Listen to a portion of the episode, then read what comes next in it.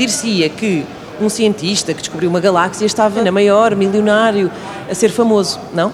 Não, quer dizer, eh, desengane-se quem, quem pensa que fazer ciência dá muito dinheiro, não dá, não há, não há problema nenhum nisso, mas eu acho que o problema é que mesmo se formos muito bons, ao ponto de às vezes podermos estar a, quase a ganhar um prémio Nobel, às vezes em Portugal não há garantia de termos sequer um emprego.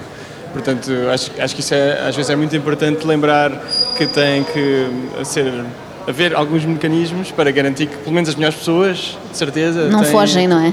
Aconteceu muito com colegas teus, contigo também, acredito, mas eh, se pensares assim na tua turma, houve muita gente que teve que emigrar assim que acabou o curso? Sim, aconteceu, quer dizer, aconteceu também comigo. Sim. Portanto, depois de ter feito essa grande descoberta, chegou a 100 milhões de pessoas, eh, percebi que se ficasse por cá, neste momento estava no desemprego, portanto acabei por sair para, para a Inglaterra e quase todos os meus colegas foram e acabaram por não voltar. Mas E porquê? agora não tens há- frio.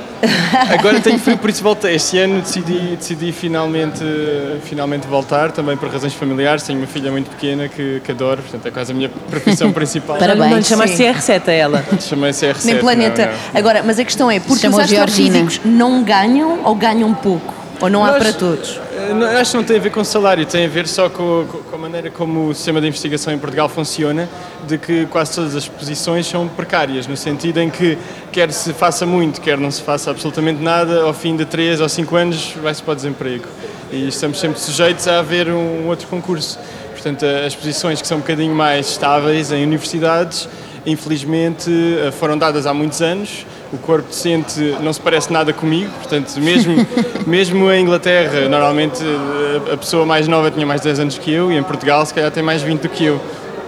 Diz-me uma coisa que eu tenho muita curiosidade, que é, às vezes uma pessoa está assim, veste umas calças que não veste há muito tempo e, olha, 10 euros. E como é que foi com a galáxia? Tu, tu demoraste muito tempo ou foi também tipo, olha, uma galáxia nova? Foi um bocadinho mais difícil do que descobrir 10 euros eh, na- no bolso e demorou muitos anos, ou seja, foi fruto de pelo menos 5, 6 anos a falhar, falhar, falhar e acho que Mas isso... tu sabias que havia. Não, não, aliás, a, a descoberta é um bocadinho assim teimosia, não é? A teimosia parva de ninguém a encontrou antes porque achavam que não existia. E, mas, portanto, nós tínhamos um palpite que poderia e valia a pena, não é? Portanto, ir a um sítio onde nunca se foi vale a pena porque às vezes descobrimos uma coisa que, que nunca ninguém viu. E já estiveste com o Ronaldo e já lhe disseste que ele sabe disto, não é?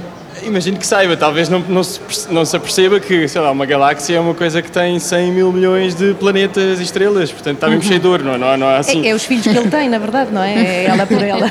Olha, muito obrigada, David Sobral. É assim, um- ele próprio uma estrela da astrofísica portuguesa. Infelizmente teve que se ir embora para, para o Mas Reino agora Unido para voltou, trabalhar, essa é mas a boa agora notícia. voltou. E estamos a dar voz a jovens portugueses que nos vêm contar as suas dificuldades porque vai haver uma conferência na próxima quinta-feira. Exatamente, vai ser na- no CCB e se quiserem inscrever-se, há uma série de oradores, eh, gente muito importante, jovens, outros menos jovens, eh, para falar no fundo destas dificuldades que, que- que as pessoas atravessam, ahm, sobretudo aqui na idade do David. Vai ser na quinta-feira no Centro Cultural de Belém, em Lisboa. Se quiserem inscrever-se, é ir ao site da Renascença, rr.sapo.pt. Porque a entrada é gratuita!